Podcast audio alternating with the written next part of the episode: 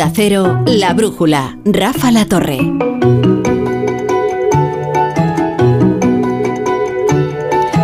Entonces, Ignacio Rodríguez Burgos, que yo me entere, la lotería es un premio que patrocina el Estado, ¿no? Pero luego el Estado eh, se queda del premio un 20%. Sí, bueno, ahora te lo contamos, pero hay un 40.000 euros que están exentos Pero- y a partir de ahí se queda con el 20%. Pero entonces esto parece el premio Carmen Calvo, que lo gana Carmen Calvo. Bueno, quien lo gana siempre es Hacienda. Hacienda siempre le toca. La, la lotería siempre toca a Hacienda. Sea, pues es que, no sé, esto... Tú sabes que Loterías y Apuestas del Estado es un departamento del Ministerio de Hacienda. Claro, claro, por eso me sorprende, ¿no? Que luego hace... Ah, es que claro, esto... Bueno, antiguamente no era así. Eh, hasta el año. Hasta, hasta Cristóbal Montoro fue quien lo cambió. Antes, por ejemplo, Hombre. los premios de lotería estaban exentos de Lotería Nacional, igual que los de la ONCE. Y- Pero lo cambió, se incrementó el premio y colocó el impuesto. Pero, pero... Pero había déficit. Dilo todo, dilo todo. Eh, bueno, sí, era la época dura y tal. Pero bueno, otras, otras personas habían pensado que a lo mejor pues sube menos los premios y sigue sin el impuesto. Pero bueno, independientemente de esto, sí te puedo decir que es el impuesto que la gente paga con más alegría. Y el premio ectoplasma de hoy es para Laura Blanco. ¿Qué tal? ¿Cómo estás? Buenas ya sabes que a los, ectopla- los ectoplasmas son quienes hablan en la radio antes de que se les anuncie. ¿Qué tal?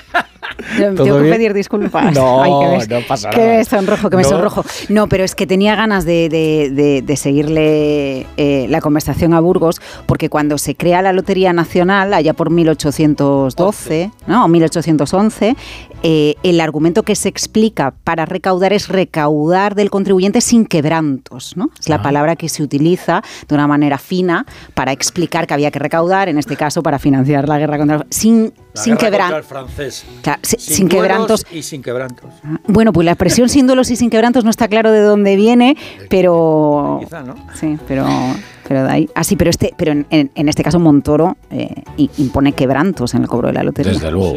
Eh, Marta García Ayer, ¿qué tal? Buenas noches. Buenas noches, es verdad, tiene un origen muy patriótico esto de la lotería, de recaudar para, para desde las Cortes de Cádiz para luchar contra los franceses, pero he de decir que en esto yo voy con Hacienda. Es lo más parecido a tocarnos la lotería que nos ha pasado lo que se recaude de todo esto a repartir entre Yo- todos, que Hacienda somos todos. A porque disculpar, eso de, eso de, de- de lamentarse porque una parte de un, de un premio que no te ha tocado Claro. vaya a las arcas públicas, no termino de entenderlo. Pero Marta, la frase yo voy con Hacienda es la frase más perdedora que he escuchado en mi vida. O sea, ¿A te hemos venido una aquí? soledad ¿A qué hemos venido aquí? ¿no? A decir las verdades incómodas. Esto sí que es de verdad. Lo más parecido a tocarnos la ¿No te lotería es lo que Hacienda recauda. Hay una tendencia en, en Twitter, ¿no? Que dice eh, opinión impopular y, y siempre es una opinión bastante popular, ¿no? Esto sí que es verdaderamente quieres- una opinión si impopular. ser- Yo voy con Hacienda. Y si quieres ser impopular, más impopular todavía, es lo dices pero en inglés, que es como está acuñada la expresión, Ah, sí, ¿no? pero es que No te has atrevido a la no, no, no, opinion. no, pero primero porque queda Venga, ya quedo yo de snow, no te preocupes. Exactamente, no quería yo decirlo una vez que tú has quedado como snow. Ya, ya, yo quedo mal, quedo de snow, quedo de... En fin, ya me encargo yo. Un liberal como John Muller considera que es verdaderamente inaceptable que el Estado se premie a sí mismo con una lotería, ¿verdad? Bueno, con una lotería que inventó el Estado. Oye, Claro. pero que es voluntario jugar, ¿eh? Que el que no quiera no tiene que darle quiera, ese no dinero tiene- al Estado. no es obligatorio. Chico, hemos Eh, que- venido que aquí yo a juego jugar. muchísimo. Pues eso, pues tú le estás pagando un impuesto al Estado voluntariamente. El 70% se queda, Claro. ¿no? De todo lo que Y a ver si te crees, reparte. a ver si te crees que reparte todo 30%. lo que recauda. Y los billetes que no se vendieron y bueno, muchas cosas. O sea que recauda mucho. Eh, me gustaba mucho más como era antes, claro, cuando no había Pero te, una ha- retención. pero te ha tocado, te ha retenido algo Hacienda en todo este tiempo Nunca, desde que Montoro. nunca, pues porque entonces, en, en- en la etapa de Montoro nunca he ganado más de 2.500 euros y ahora no he ganado más de no, siempre a 40.000. premios de 40.000, eso es. Eh, Pues, los eh, premios menores de 40.000 están exentos. Ah, los de Eres un bueno, afortunado, John. Pero hoy me ha tocado, ¿eh? Hoy ¿Ah, ha sí? tocado en el ABC. El número que llevaba el ABC han tocado 100 euros al décimo. Ah, a mí me han tocado también 100 Mira, euros. yo, yo no lo he mirado si me ha tocado o no, pero como jugaba el número del confidencial y estaba en la redacción, cuando, cuando ha salido no ha habido voces, todo el mundo estaba trabajando, he de deducido que no. Ya. Pues la verdad, sabéis que la, recomenda- Pues la recomendación que está de moda ahora, ¿no? Respecto a qué haces si te toca la lotería. Lo primero, no se lo digas a nadie, ¿no? Es lo primero.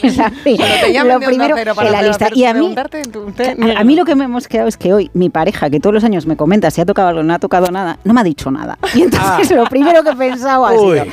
¿Será que ha tocado y se va a ir con algún décimo pues llegas y no y me tienes, avisa? tienes Uy, champán esperando en casa, Eso- vete a saber. eso A mí el día, el día más suiza. tierno de la lotería, para mí el día de la lotería de verdad no es hoy, es mañana, que es el día que recuerdo de niña, de al día siguiente de la lotería, pasarse un rato largo en familia, Ah. Mirando mirando el- en papel, la claro, tabla. en los Yo- periódicos, la tabla. Me vais a disculpar, que pero había. Comprabas el periódico, que se comprar compraba el los periódico que periódicos traía todos Y se los miraba números. uno a uno. Yo lo que recuerdo de niño es que el día de la lotería era un coñazo terrible. Que Porque la televisión estaba secuestrada Sí. por la maldita lotería durante toda la mañana, que era como un soniquete constante el tenerlo. Pues eso sigue pasando Que te iba también. acompañando. Y luego estaba esos derroches de alegría que mm, permanecen ahí indelebles, porque siempre lo mismo, ¿no? Siempre la, la misma delegación, con las que mismas te camisetas. molesta la felicidad con la-. No, no, dilo, no. dilo. Sí, sí, No. yo creo que le molesta, porque Pero- he venido escuchando con el señor ese que dijo que lo soñó y que él desconfiaba de Es que, que lo yo hubiera desconfío soñado. mucho de esas que cosas. te ¿eh? molesta la felicidad. Oye, hay muchas historias poco creíbles circulando. ¿eh? Mucho, ¿no? O Sí, sea, sí, es sí. que yo creo que nos tragamos A mí me todo, llama la ¿no? atención, eh, bueno, a mí me encanta la lotería, me encanta el día de la lotería y me encanta este espíritu que os impregna a los españoles y que yo he aprendido a disfrutar. Has dado una clave, ¿eh? Y, y porque la gente se pone de buen humor y entonces hoy le explicaba a un taxista por la mañana, le decía, es que el día de la lotería es como cuando nieva. Cuando cae la nieve, todo el mundo le cambia la cara, le cambia el aspecto, se ve... La, la Hasta que hay que sacar la pala para espera, quitar espera. la nieve. Sí, eso es lo que le dije. Dije, el primer día. Hasta que el día siguiente Nótese que es el primer día, porque al día siguiente cuando embarra, ensucia Ah, y tal, verdad. no te gusta tanto. verdad, Pero el primer sí. día cuando empieza a caer la nieve, Sí. es como cuando empiezan a caer los- las bolitas estas del, del- del bombo, ¿no? Eh, pero, pero luego tengo que decir que muchas veces he comentado sobre el día de la lotería y amigos de otros países me dicen que no entienden el alineamiento de los medios con el tema de la lotería. Absolutamente, claro. O sea, es, esto es incomprensible Pero para otro país. Era, era más otro país. comprensible, era más comprensible antes de internet, yo creo, cuando la, cuando había gente tomando nota de cada número que salía y se seguía El, porque el en alineamiento de los medios. Pero ahora, no, no. pero ahora que lo puedes mirar en Pero internet hablamos en cualquier de momento, cómo entran no en el juego los informativos que mandan al sitio, al último sitio Sí. del Pero es mundo. que- es que John Muller acaba- Pero hoy la un BBC ha estado un- haciendo Eh, crónicas diciendo que era la lotería más importante del mundo. Eso Es la más importante. Mira, mira, La es, más que, es, importante que, del es que. John Muller ha dado en una clave, que es la estupefacción que sienten en el extranjero cuando ven a los españoles completamente volcados con la lotería. Y efectivamente hoy la BBC conectaba con uno de sus periodistas, Sergi Forcada, y enseñaba a la presentadora además un décimo a cámara, como... Mirad, mirad.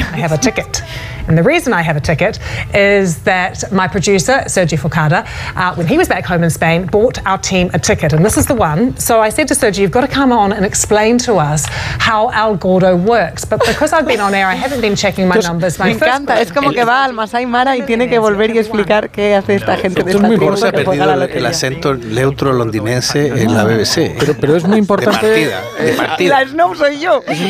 Oye, no, pero la gallega tampoco hombre, tienen no, acento, ¿eh? No, esto es una británico- cuestión No, de, de- snob, de los como canales dice- Pero, pero a- o sea, hay que advertir aquí varias cuestiones. Una, es una noticia con categoría internacional en la BBC.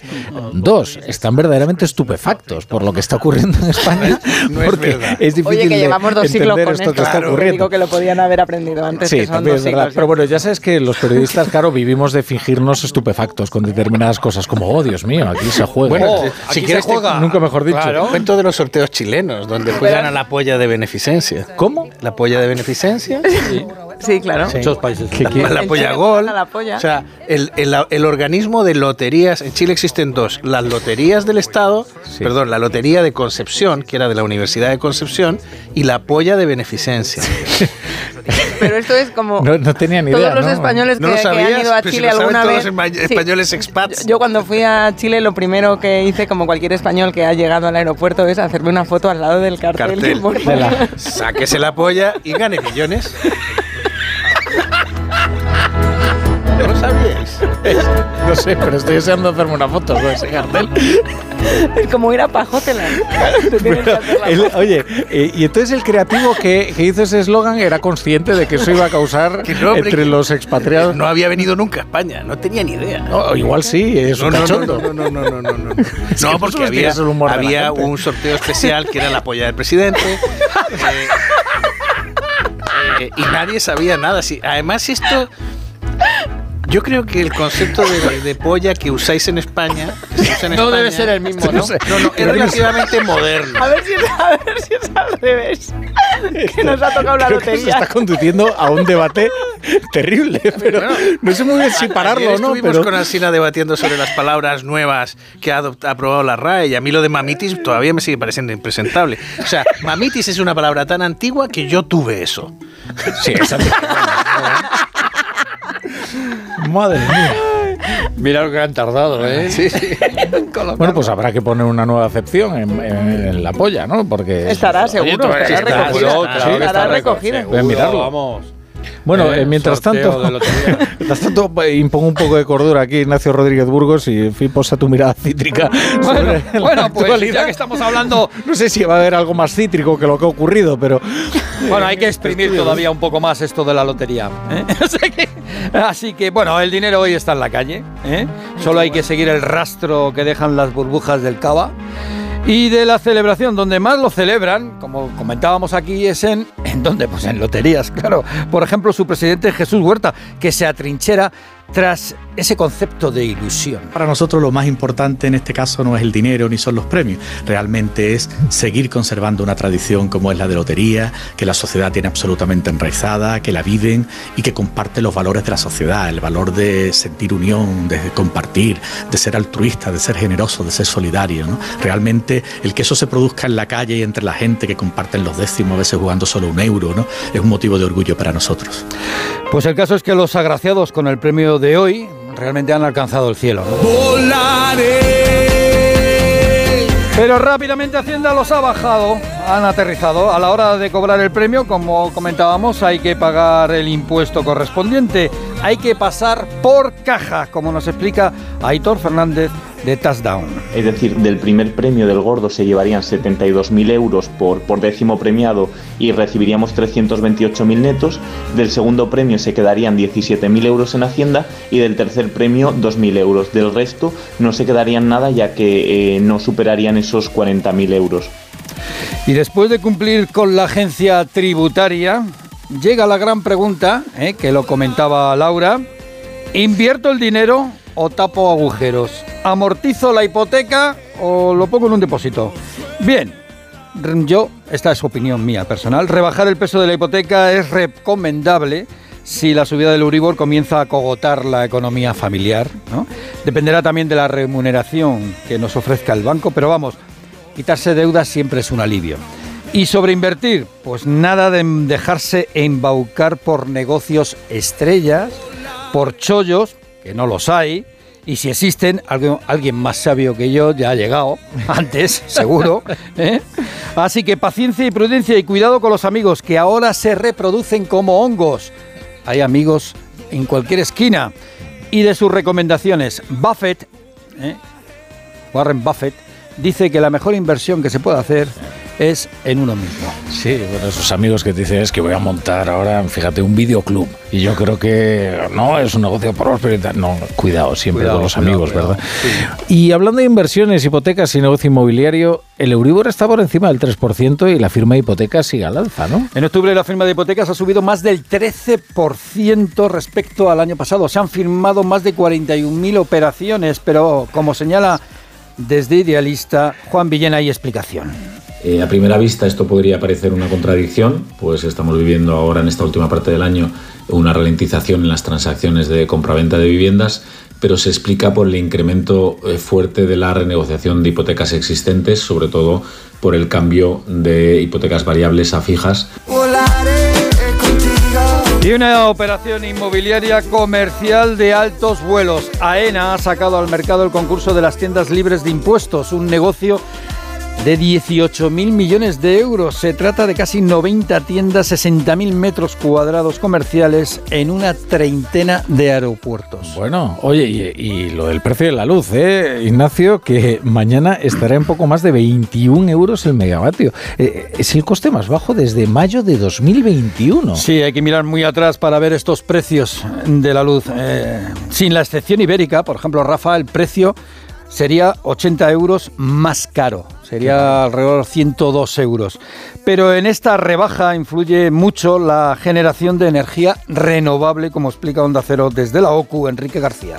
Esto es así por la enorme aportación de las energías renovables, especialmente en la eólica y eh, la hidráulica, que junto con la aportación de la nuclear hacen que mañana a lo largo de prácticamente todo el día hasta las 6 de la tarde no sea necesario recurrir al carbón y al gas para generar la electricidad.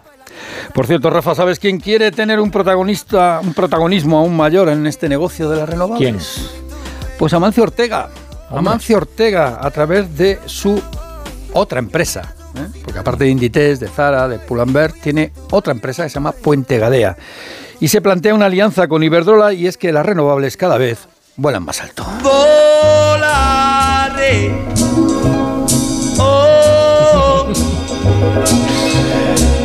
Bueno, hay más noticias de la economía que repasamos eh, brevemente con la ayuda de Margarita Zavala.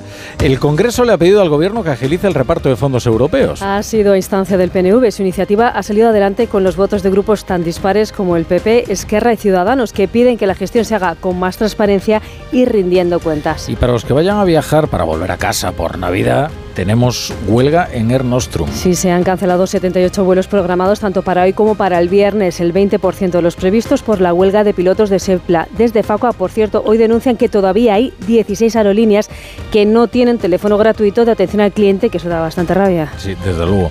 Eh, antes les hablábamos del peligro de invertir en algo que no conocemos, como es el caso, por ejemplo, de las criptomonedas, para quien sea un lego en la materia.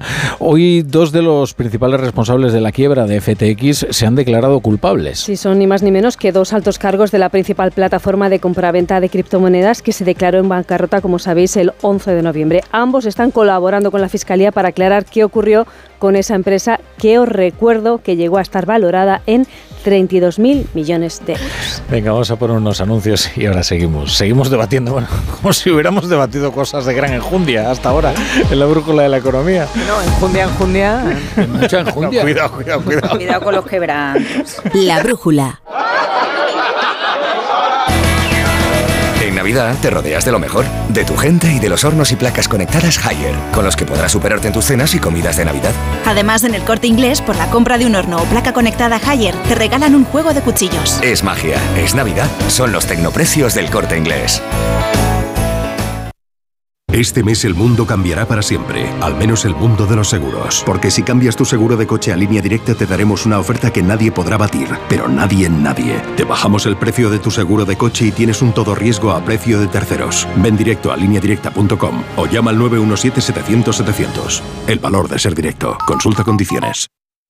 ¡Ay, Pinzón! ¿Recuerdas lo de América? Mm, ya no se hacen descubrimientos así. Colón, espabila y descubre un nuevo servicio. Hazte un renting con Rentic y estrena un Samsung Galaxy Z Flip 4 por 49 euros al mes, con seguro incluido y cambias cuando quieras. ¿Dónde? En Rentic.com, tiendas autorizadas y en Phone House, porque comprar un móvil ya es historia. Disfruta de la Navidad de siempre a precios extraordinarios. Porque hasta el 24 de diciembre en Carrefour, Carrefour Market y Carrefour.es tienes el cochinillo entero o medios origen España a solo 9 euros con 45 el kilo. Y el gambón de 10, 20 o 20, 30 piezas por kilo a solo 8 euros con 95 el kilo. Carrefour, aquí poder elegir es poder ahorrar. Nací libre, pero me encerrasteis para combatir la oscuridad. Ahora solo pido una cosa, libertad. Presentamos la gama Jeep híbrida y 4xE híbrida enchufable. Electricidad en libertad. Aprovecha ahora los Electric Freedom Days. Ofertas irrepetibles para vehículos de entrega inmediata. Solo hasta fin de mes. Entra en jeepstore.es. Y ahora que me voy en Navidad, conecto la alarma y me quedo tranquila. Muy tranquila. Y con la app, cuando tú no estás en casa, puedes verla cuando quieras. Puedes conectarla, desconectarla y si se te olvida, te lo recuerda. Si pasa cualquier cosa, lo detectamos al instante. Te enviamos un mensaje y podemos chequear. Si se ha movido una cortina, si dejaste la ventana abierta. Lo importante es que hay personas al otro lado. Protege tu hogar frente a robos y ocupaciones con la alarma de Securitas Direct. Llama ahora al 900-272-272.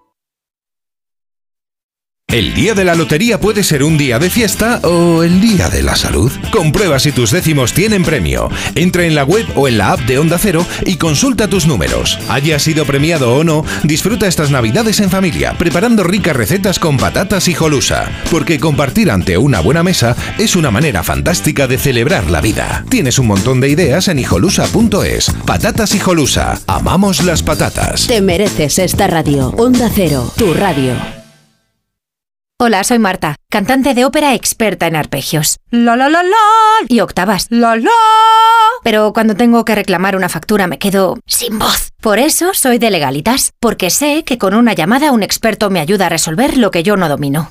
Hazte ya de legalitas. Y ahora por ser oyente de Onda Cero y solo si contratas en el 91661, ahórrate un mes el primer año. Legalitas. Y sigue con tu vida. Me toca la revisión del coche. Eurorepar Car Service. Necesito un taller cerca de casa. Eurorepar Car Service. Se ha encendido una luz del coche. Eurorepar Car Service. Quiero la mejor relación calidad-precio. Eurorepar Car Service. Tu taller multimarca de confianza es Eurorepar Car Service. Eurorepar Car Service.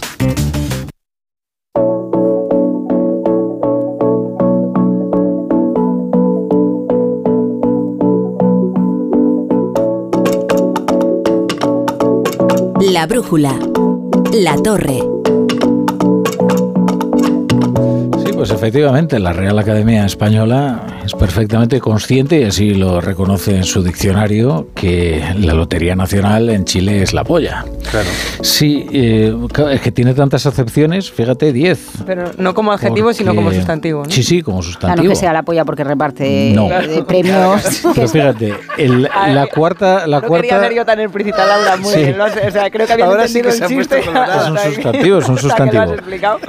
Rafa me había en su entendido. cuarta acepción, porque en Argentina, Bolivia, Chile, Colombia, Ecuador, El Salvador, Guatemala, México, Panamá, Perú, Uruguay y Venezuela, se trata de una apuesta, especialmente en carreras de caballos. Coloquialmente es una mujer joven. Eh, Lo cual termina de en Ecuador es chuleta, chuleta para copiar en los exámenes. Sí. En El Salvador y México es puto. Es puto. En México es una bebida hecha con leche, huevos y canela y a la que a veces se le añade licor. Y ya que ha quedado muy en desuso, ¿no? Que en algunos juegos de naipe eh, puesta este, can- cantidad que pone el que pierde para disputarla en la mano siguiente. Bah, nada. Eh, y luego ya nos meteríamos ya en aves gruiformes de plumaje negruzco, ¿verdad? Que no os interesa nada porque no estamos aquí eso. Pero bueno, queréis comentar algo más de la lotería, ¿verdad, Laura? Yo estoy convencido de que, porque has venido tan animada con el tema del sorteo, yo sabéis que a mí la felicidad ajena me... Pero, que, No, pero yo juego por si acaso le toca al de al lado, ¿no? La envidia está... ¿cómo? Preventiva. La envidia preventiva. Eh, no, estaba recordando hoy el tema de, eh, eh, igual que, se, que fue Montoro el que puso el impuesto a, a la lotería de Navidad, eh, en esa época, 2013 a- aproximadamente, yo recuerdo leer en prensa cuando se, cuando se especulaba con cómo reducir el déficit y todos los problemas que tenía España y se señalaba, ¿hay posibilidad de privatizar algo más que sea público? Porque las grandes la, la última gran oleada de privatizaciones se había hecho a finales de los años 90 con Aznar. Y, y Loterías Apuestas del Estado fue uno de esos nombres que se puso encima de la mesa con, con- con la idea de decir, bueno, privatizamos para recaudar algo, no se hizo, pero se hizo en, en un país como Grecia, que fue uno de los PICs famosos, que pasó tantas complicaciones, creo que se sacó a bolsa algo más del 30% y al final, fijaos, que la Sociedad Estatal de Loterías y Apuestas del Estado tiene unos ingresos actualmente que superan los 9.000 millones, se acercan a los 10.000 millones de euros, que de los 2.500 que repartía hoy, eh, eh, un porcentaje fijo ya se lo quedan ellos eh, de lo que reparten, porque han recaudado mucho más, el 30% aproximadamente de la facturación que genera la lotería en la Navidad, pues al final es un ingreso recurrente, más allá de los 190 o 180 millones que se quede eh, vía impuestos. ¿no? Y me parece interesante que nos ha vuelto a hablar de este tema. Pero qué curioso, ¿no? Que la anterior crisis eh, sí que se barajó como privatizable para que el Estado recaudara algo más. Y esto también plantea que es más interesante para un Estado privatizar una empresa por lo que recaudas ¿no? a corto plazo. Esto Burgos sabe mucho porque lo vivió en primera persona o dejar que un ingreso recurrente siga formando parte del Estado porque te va a dar precisamente los ingresos recurrentes. Entiendo que depende de las urgencias que tenga ese Estado, ¿no? Sí, bueno, esto es como el cuento de la oca y el huevo de oro, ¿no? Es decir, eh, la oca pone un huevo ¿eh? Cada, cada día y es de oro. Pero De si verdad que estáis- intentas, estáis en un plan- Intentas, intentas, Que no, en un no, plan no que conocéis el, tema. el- el cuento. Pues, Bueno, era y la si oca, no la intentas eh, eh, bueno, aprovecharte del animal, aprovecharte de la Ah, institución, vale, sí. aprovecharte tal, pues te puedes quedar sin, sin el Claro. huevo de oro. Es ¿no? que yo pensaba que era una gallina la de los huevos de oro. Bueno, en mi caso era una oca. Cada uno tiene el animal que quiere. Vale, vale. Ah, Hemos empezado con una, con una lotería en Chile, que fíjate cómo se llama. Y entonces, y entonces eh, la moraleja de, de esta La fábula moraleja tuya- es que, por ejemplo, la, la- la lotería, eh, a mí lo que más me llama la atención, aparte de que la posibilidad de, de que se, se privatizara o no se privatizara y tal, cosa que me, siempre me ha extrañado que, que cualquier gobierno lo, lo- lo- lo quiera hacer, porque me parece un error, porque es muy rentable para el Estado, muy rentable. Pues no se hizo. Es eh, que el, el gordo... El gordo de Navidad no es precisamente uno de los premios más grandes del mundo. No. En un, No, ni son- siquiera de los que se cobran en España tampoco. Tampoco. Por ejemplo, están ahí los euromillones y tal. Eh, el- éxito de, de la lotería de Navidad es que se comparte. Oh, esto sí que te ha quedado bonito. Pero se comparte con, con la gente Sí, que es más el acto quieres. social, es verdad. Pero y con, eh, con tus, con tus padres, con tu familia, con tal. Eso es algo que, por ejemplo, no ocurre en la Powerball. Por ejemplo, que es la lotería más grande del mundo, que da el, el mayor, el mayor premio, dos mil y pico millones de euros. eh, Es que todo el mundo pasado. haga algo a la vez. Es lo que Sino estaba que diciendo al- Laura, pero que- en la versión bonita. Es eh, juego por envidia o juego por acto social. Es, la Exacto, misma- eso es lo que mismo, un- es el en vez del es mismo un argumento. acto social. Y mientras beber. que, por ejemplo, el Euromillones, No, tú no lo haces de una manera, un acto social. Tú llegas, le das a la máquina, la máquina te da la un combinación individual. y, y- y no estás participando socialmente de esa actividad. Recuerden ustedes que tienen que jugar con la máquina, o sea, la máquina tiene que poner los números al azar, porque ocurre con la primitiva, por ejemplo, que si no ustedes se condenan toda su vida a tener que jugar cada Cierto. semana. No vaya a ser que toquen El los números. número, no, error, Exactamente, error. tenga usted mucho cuidado, siempre Mira, este que aleatorio. ha- que, ha, puesto el número de su cumpleaños y que ha salido. El día que no jugaba. En el centro comercial de Hortaleza ha sido, ¿no? Sí. Ah, ¿Cómo, no, no cómo sé. fue esa Un, historia? un, un, el- el- un lot- un puesto de lotería donde que pues, los propietarios son una madre y un hijo, eh, jugaron el número del hijo, el hijo persiguió el número porque era el día de su cumpleaños Sí. y, y ha salido. Es ¿Y un, le ha tocado? Sí, le ha tocado. No sé si es un tercero o qué premio es, Claro. pero Pues ahora fíjese. Pero Mira. esto ha pasado muchas veces, ¿no? La primitiva yo Siempre es el día del cumpleaños de alguien, también os digo. el Pero insisto, el alineamiento de los medios de comunicación con este fenómeno eh, desde fuera se ve muy raro. Sí, es Se verdad. ve, se ve como inusual.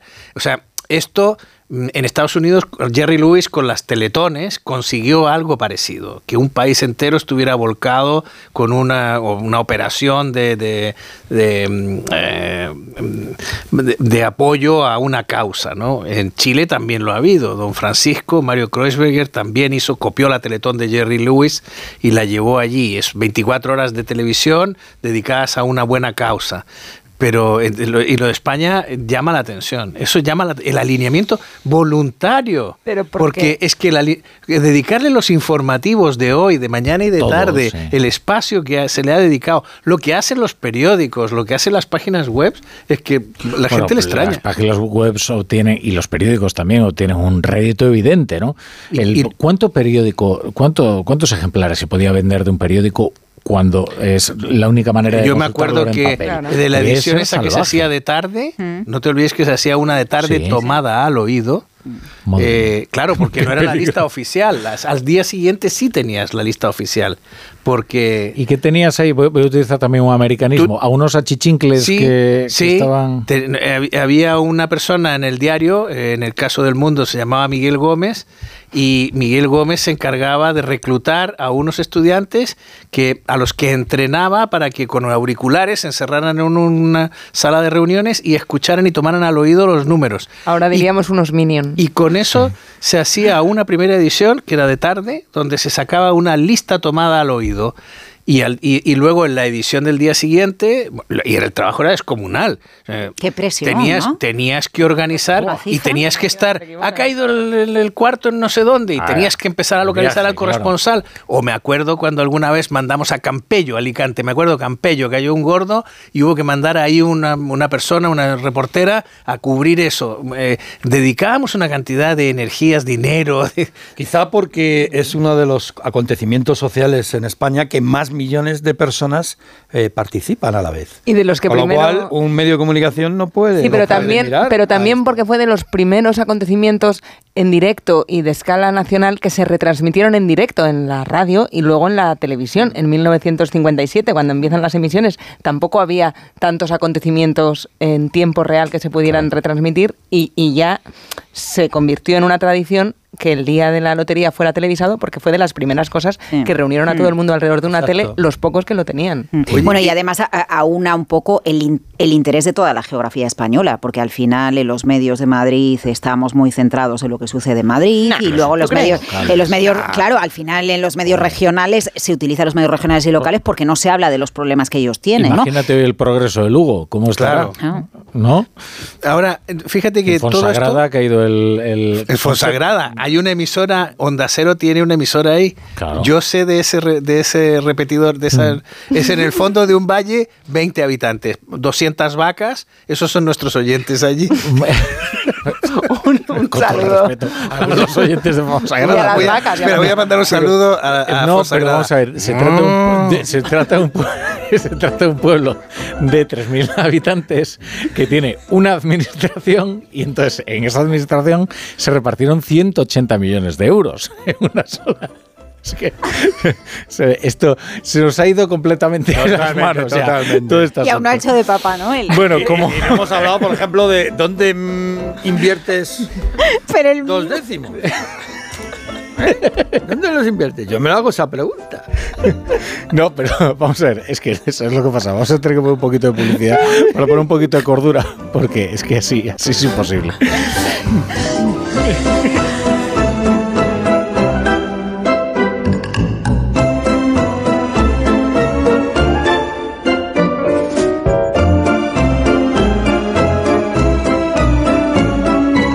Brújula. La torre.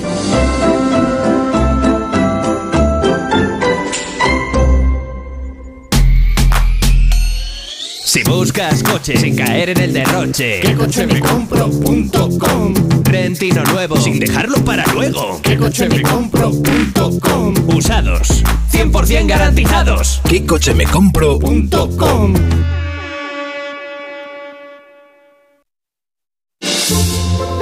En la Fundación A3 Media acercamos a niños y jóvenes el valor de la comunicación, acompañándolos en su desarrollo para que aprendan a comprender y gestionar correctamente la información que los rodea. Fundación A3 Media. Hagamos juntos una sociedad más crítica y libre. Y ahora que me voy en Navidad, conecto la alarma y me quedo tranquila. Muy tranquila. Y con la app, cuando tú no estás en casa, puedes verla cuando quieras. Puedes conectarla, desconectarla y si se te olvida te lo recuerda. Si pasa cualquier cosa, lo detectamos al instante. Te enviamos un mensaje y podemos chequear. Si se ha movido una cortina, si dejaste la ventana abierta. Lo importante es que hay personas al otro lado. Protege tu hogar frente a robos y ocupaciones con la alarma de Securitas Direct. Llama ahora al 900-272-272.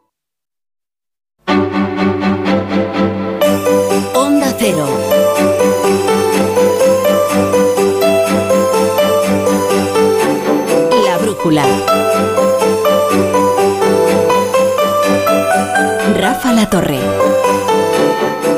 Ya pasamos de las, de las nueve y media, ocho y media en Canarias.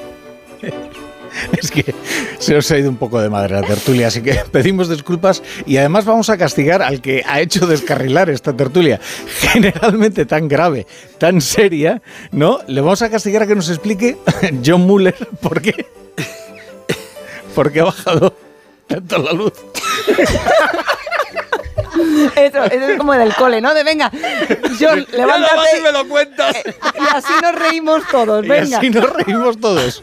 Por favor, John Buller, haznos una explicación y yo creo que sea seria, precisa y exacta de qué está ocurriendo con luz. Bueno, que es, es siempre, es, eh, vamos a ver, eh, hay un montón de fuerzas operando hacia abajo. Eh, tarde o temprano tenía que ocurrir, ¿no? Estás ganando tiempo, John. Se está notando que estás ganando tiempo. Pero No, te pero podemos vamos echar una mano. A ver, los datos que, que me ha ofrecido aquí Ignacio Rodríguez Burgos, por ejemplo, decía, vamos a ver, El viento. mañana, mañana está agua. en El viento y poco el más agua. ¿Y la de nuclear? 21 euros el 21,12. megavatio.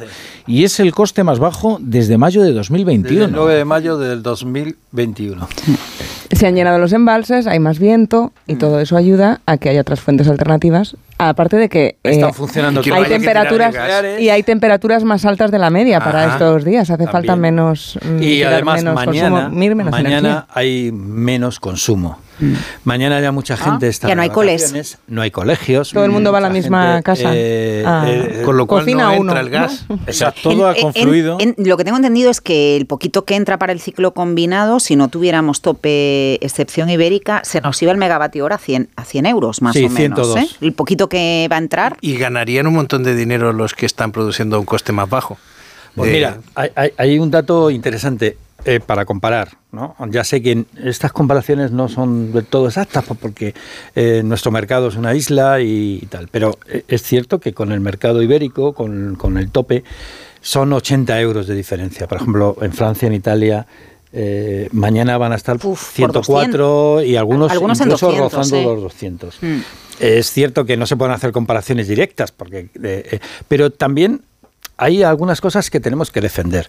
Y es que nosotros, cuando tú entras en, en, en Red Eléctrica o en cualquier portal que, que te da información, el, el del mercado, por ejemplo, mayorista, ves la, el- el- la distribución de la generación y lo comparas con la distribución de la generación eléctrica de otros países y ves que aquí entran muchísimas fuentes diferentes, muy diferenciadas. Mientras que, por ejemplo, tú lo comparas hace un año con Alemania y veías que el 70 al 80% era gas eh, el resto, y el resto, pues eh, algo de, de nuclear, poco, porque solamente tienen tres centrales nucleares funcionando, y, y carbón y energías eh, renovables, ¿no?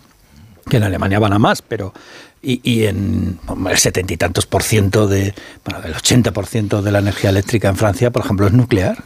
Pero ninguno de vosotros ha mencionado la excepción ibérica. Yo, yo, Sí, le, le menciona que si no tuviéramos Sí, excepción claro. ibérica se nos Sería. hubiera lo que entra de- el poquito que va a entrar de gas mañana en el ciclo combinado hubiera llevado el megavatio hora al entorno de los 100 euros. Es el cálculo frente a los 21 y pico que has dado tú y de madrugada a las 4 de la mañana, yo es la hora que miro porque es la hora a la que me levanto, vamos a tenerlo por debajo de los 5 euros megavatio hora. Lo que pasa es que en algún momento la excepción ibérica dejará de operar, ¿no? No se convertirá en algo. Un año tenemos con ella, ¿no? Bueno, pero tú- en- entre tanto, el TTF ya hay compromiso para que se cambie el TTF, que es el mercado de referencia. El otro día publicaba la Agencia Internacional de la Energía el informe global de, de- de cómo estamos, donde, por cierto, eh, se observa cómo está disparado el uso del carbón eh, de manera global en el Bueno, mundo. incluso que- en el Reino Unido, por primera vez en 30 años, el gobierno de Sunak autorizado la apertura de una nueva mina de carbón. Esto Sí, sí sí, que sí, es- es- es- eso es- es increíble. espectacular. La- Oye, y, y un gobierno como el de Alemania, que está que en Alemania están quemando carbón como nunca. Como nunca. Y además hay ecologistas en el gobierno. Pero, que porque tienen una dependencia al, al- a la energía y al gas ruso que tienen pocos países. Sí, siempre han quemado carbón, pero ellos hacen captura. O sea, cosa que nosotros no hacemos. Yo no entiendo por qué en España eh, nos, negamos a hacer captura de... Las primeras interesadas, las compañías energéticas hacen muy poquita, pero la captura artificial o la natural es la clave. Ahora ya se, anu- se anuncia mucho plantar árbol, Tienes pero que se anuncia lo del TTF, Laura, porque has dejado a, la- a- a los No, pero esto auditores... ya se sabe, ¿no? Sí. Esto ya se conoce. Es el futuro, es el futuro del precio del gas al que está referenciado y que utilizamos como referencia Sí, que está en de Holanda. Eh, si, si miramos los gráficos que enseñaba el otro día la Agencia Internacional de la Energía, el que cotiza en la bolsa americana, que se tiene como referencia, está por los suelos, porque allí le sobra gas, en Canadá, en Estados Unidos. Eh, de hecho, uno de los problemas que se plantea en Europa es por qué usamos como referencia para marcar el precio del gas en Europa el futuro holandés, que hasta ahora, como no había marcado, eh, como no se había estresado, no había generado problemas, pero podríamos tomar como referencia otro. Y el compromiso que hay en Europa es cambiar la referencia y utilizar otra referencia, porque de buenas a primeras, si la referencia que tú tienes del precio del gas no es la misma que tienen en Asia ni la misma que tienes en, Estados Unidos, te estás tirando tiros contra tu propio pie. Entiendo que esa batalla no está zanjada. España la está dando. ¿eh? España es la más crítica del mercado TTF. Pero fíjate que el tope del gas que se acaba de aprobar va referenciado al TTF. Sí. Eh, y, ese tope del gas le ha puesto Alemania, lo ha, aprobado al final, después de tenerlo vetado mucho tiempo. Pero el tope del gas europeo, estoy diciendo, eh, que el tope del gas europeo, ojo, es compatible con la excepción ibérica. O sea, no. Y son dos mecanismos distintos. El tope del gas europeo no, no cuesta dinero.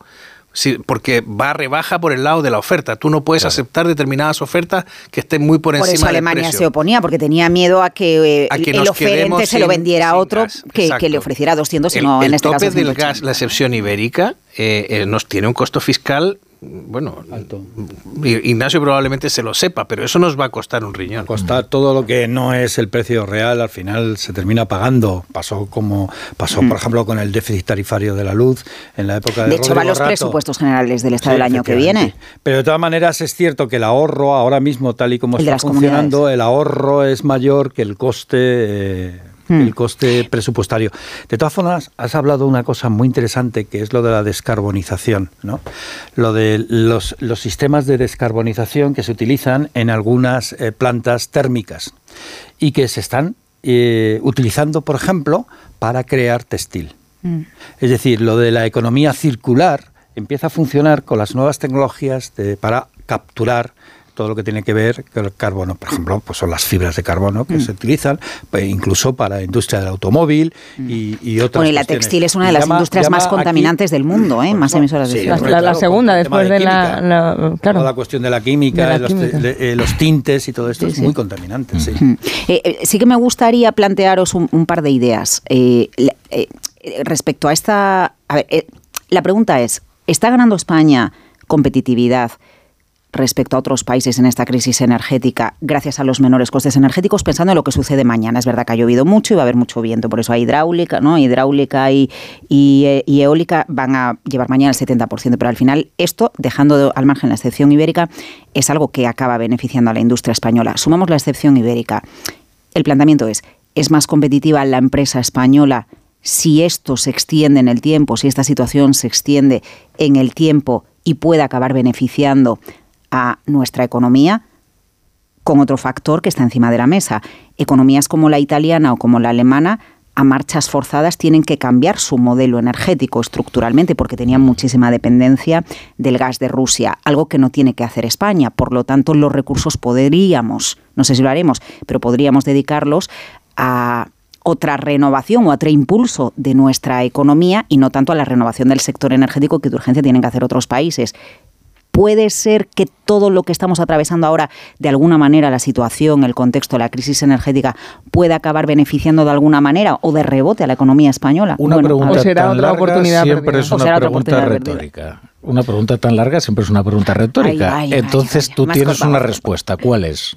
Eh, no, no, yo creo que hace falta que, tengamos un poco más de tiempo y datos, como datos de la economía española, mañana que tenemos contabilidad nacional, ¿no? Y luego al final ahí pues acabamos viendo nuestras exportaciones. Se ven favorecidas porque le quitamos, le arañamos un poquito de cuota de mercado a otros países europeos, eh, el dinero que nos venga de los fondos europeos va a acabar trasladándose a una mayor, eh, a una economía que es más tecnológica, que es más productiva, que optimiza el uso de sus recursos va a hacer falta tiempo, por eso es tan importante lo que estemos haciendo ahora o lo que esté haciendo ahora las empresas, el tejido productivo, que no se desperdicie la oportunidad, porque a lo mejor de aquí a un año, oye, en las no, sé por qué levanta las cejas John, pero a lo mejor de aquí a, unos meses podemos, podemos observar algún tipo de cambio. obviamente España tiene ventaja. Yo no lo veo en el lado de la excepción ibérica porque eso es, un, es, es una trampa. igual que es una trampa bajar el IVA de determinados productos y tal pero España, por ejemplo, tiene un nivel de renovables que no tiene el resto de los países europeos. Mm, Eh, la competitividad vendrá por ahí. Por Claro, y va renovables. por ahí va a venir. Y nosotros hemos ido eh, con eh, críticas y contracríticas, pero no sé si tenemos una capacidad, tenemos el 70%, por ejemplo, de renovables instalado y eh, Alemania tiene menos del 50%. O sea... La cuestión del el problema de las renovables es el de siempre. No hay un vector para Claro. poder eh, almacenar la energía eléctrica Mm. que se produce en determinado momento. Por eso la importancia del hidrógeno verde, ¿no? Ah. Pero el hidrógeno verde es carísimo de producir. Es decir, no es nada, ahora mismo no es nada competitivo. Y por eso también la importancia de las solares, pero en como autoconsumo, no como granjas que van... Bueno, el autoconsumo eh, está muy bien, pero no te llega ni con mucho a la producción, a, la- a las necesidades energéticas que tiene el país. Bueno, el país no, pero por ejemplo, en polígonos industriales, ahora que hablaba Laura de competitividad, sí que supone un cambio muy sustancial para las empresas, porque a diferencia de los hogares, que hacemos mucho consumo de energía una vez que se ha puesto el sol, y entonces es, no, no es En tan industria es eficiente. al revés. Es al Y- revés, y en, en- en la industria, en, los, en las grandes naves industriales que tienen ya las, las placas solares puestas para el consumo, les ahorran En muchísimos los hogares costes. es el, el problema mayor es que vivimos en altura.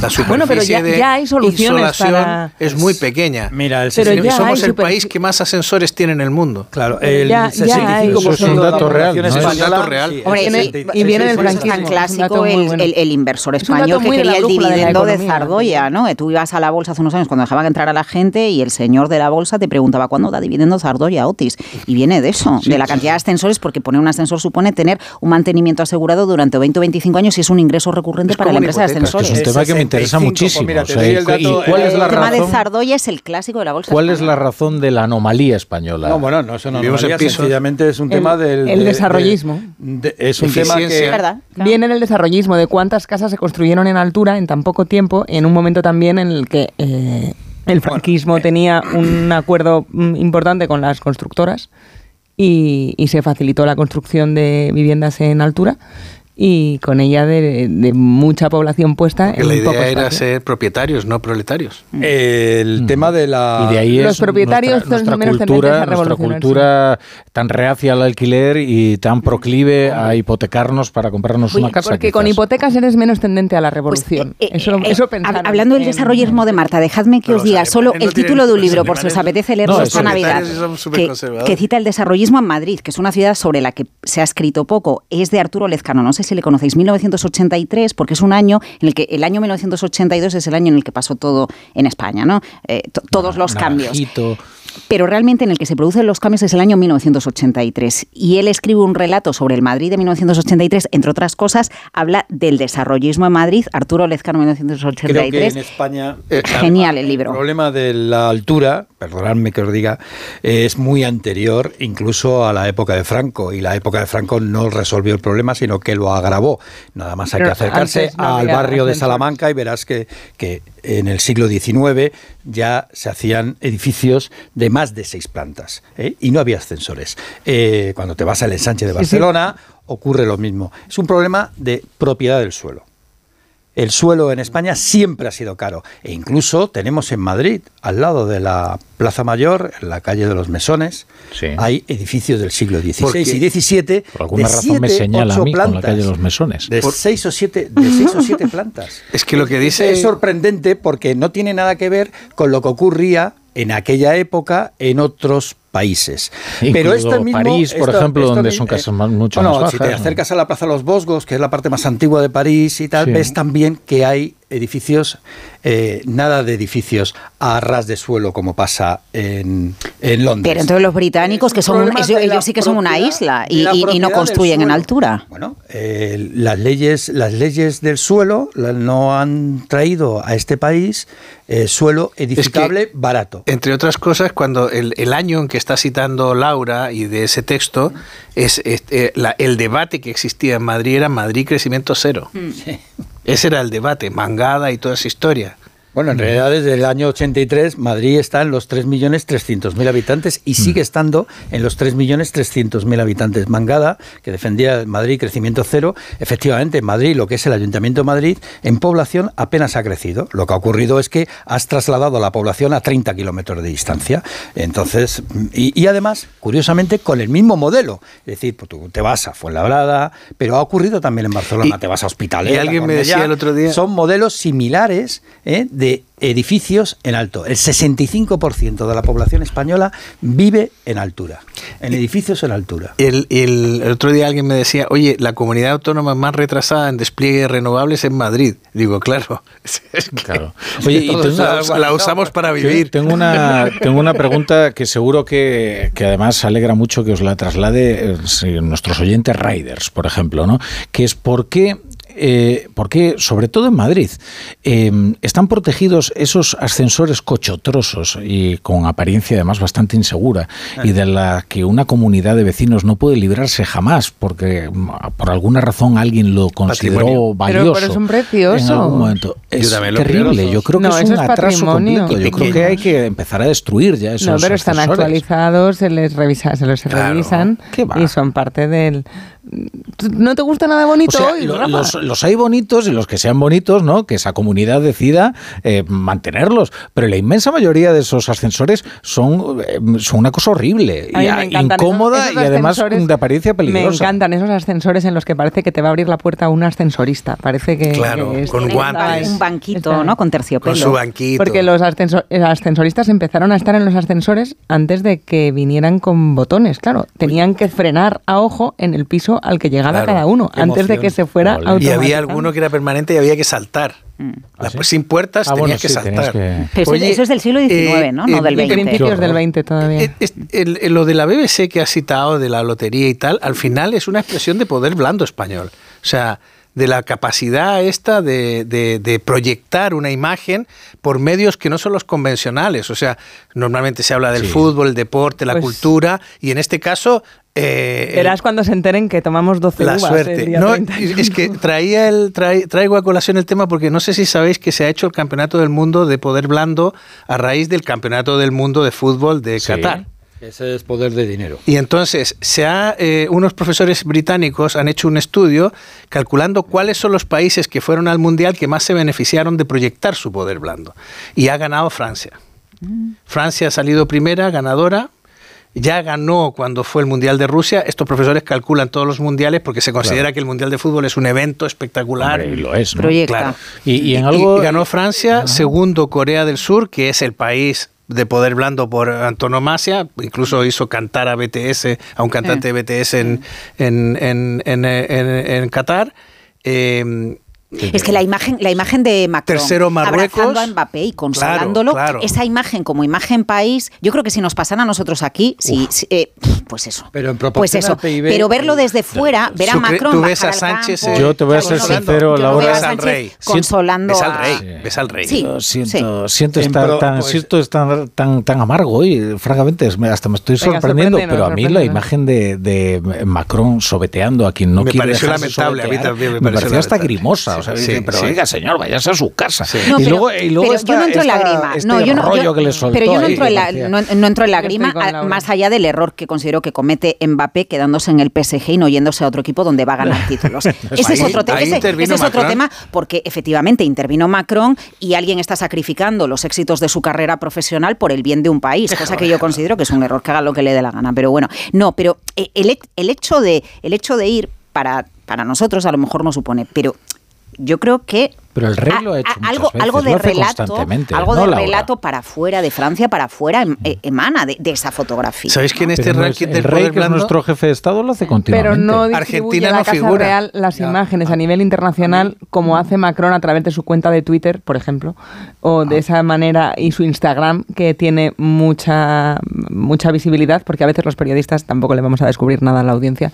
Eh, contamos las historias que nos vamos encontrando, no las buscamos demasiado. Y, y- y Francia, eh, el presidente de la República, Macron, ha, ha hecho muy buen trabajo en estos años, como hacía Obama, por ejemplo, en difundir las imágenes estratégicas que quieren que llegue al resto del mundo. O sea, no basta con que en España consumamos esa imagen Pero del rey lo con Nadal. En Sí, aquella pero- época en la que distribuíamos imágenes del avión del presidente con las gafas de sol Claro.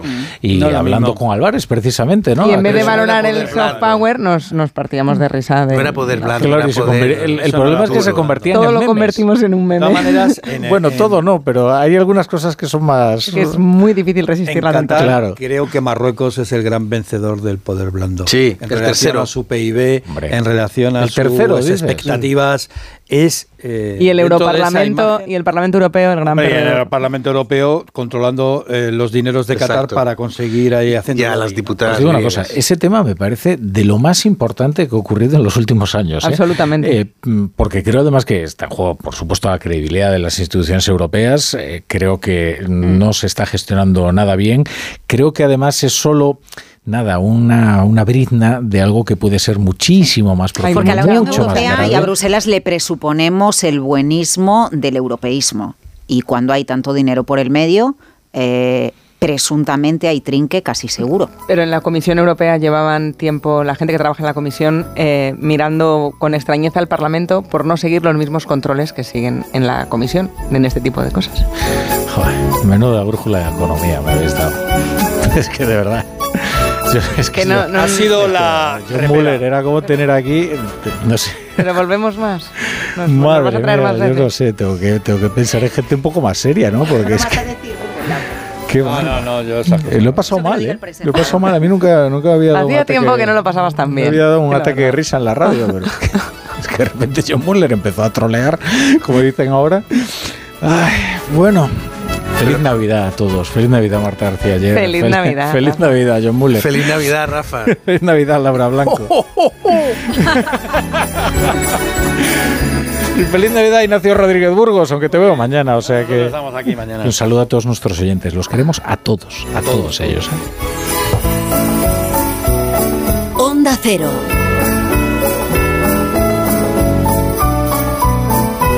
La brújula.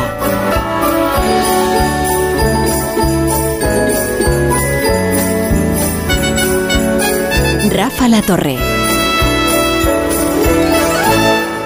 Esta Navidad pide tus regalos a mi Movistar. Smart TVs, portátiles, smartphones, tablets, consolas y mucho más desde 0 euros al mes. Y lo mejor, te lo enviamos gratis en 72 horas. Además, si llevas tu antiguo smartphone o tablet a una tienda Movistar para reciclar, te lo recompran. Esta Navidad es mejor. Infórmate en movistar.es o en tiendas Movistar. Dos cositas. La primera, una motera conoce la ciudad como la palma de su mano. La segunda, una mutuera siempre paga menos. Vente a la mutua con tu seguro de moto y te bajamos su precio sea cual sea. Llama al 91 555 5555. 91 555 5555. Por esta y muchas cosas más, vente a la mutua. Condiciones en mutua.es. Ya está aquí, ya llega la época más bonita del año. ¡Qué ilusión! Alegría y muchos regalos llegan al Centro Comercial Plaza Loranca 2. Disfruta de las actividades y espectáculos infantiles navideños. Entrega tu carta a Papá Noel y los Reyes Magos y envuélvete de Navidad. Más información en plazaloranca2.com. Onda Cero Madrid. 98.0. Esta Navidad vive la magia de la ópera en el Real. Del 15 de diciembre al 6 de enero, disfruta del bel canto más romántico con La Sonámbula de Bellini. Una nueva producción del Real con las excepcionales voces de Nadine Sierra, Xavier Anduaga o Rocío Pérez, entre otros grandes artistas. Entradas desde 17 euros en teatroreal.es. Con el patrocinio de Endesa. Tiendas Omnium, tiendas de descanso. Ven a las tiendas Omnium y date el gustazo de dormir en un nuevo colchón. Cuidamos de tu descanso, cuidamos de tu salud. Flex, Tempur, Bultex, Picolín, los mejores colchones a los mejores precios. 15 tiendas Omnium en Madrid. Encuentra la tuya en la tiendasomnium.es. Manolo, ponme un vino. ¿Qué te pongo? ¿Un No, no, no sigas. Quiero un vino de Madrid, que estamos en Madrid y son excepcionales. Pues tienes razón. Marchando, un vino de Madrid. Denominación de origen Vinos de Madrid. www.vinosdemadrid.es. Son nuestros y son únicos.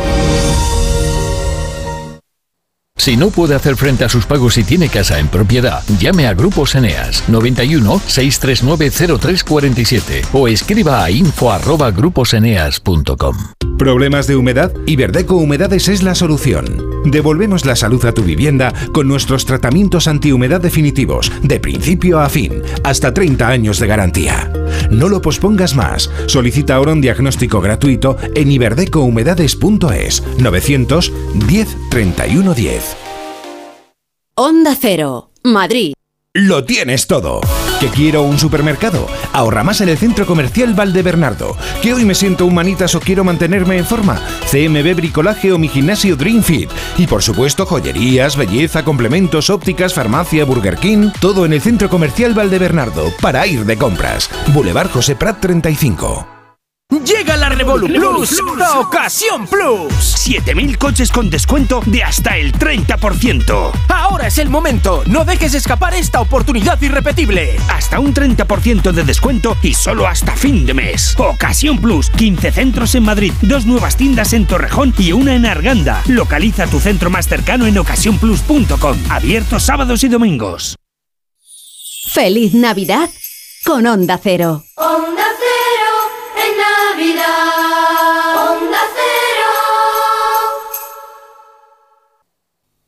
El día de la lotería puede ser un día de fiesta o el día de la salud. Comprueba si tus décimos tienen premio. Entra en la web o en la app de Onda Cero y consulta tus números. Haya sido premiado o no, disfruta estas navidades en familia, preparando ricas recetas con patatas y jolusa. Porque compartir ante una buena mesa es una manera fantástica de celebrar la vida. Tienes un montón de ideas en hijolusa.es. Patatas y jolusa. Amamos las patatas. Te mereces esta radio. Onda Cero, tu radio. Feliz Navidad con Onda Cero. Onda Cero en Navidad.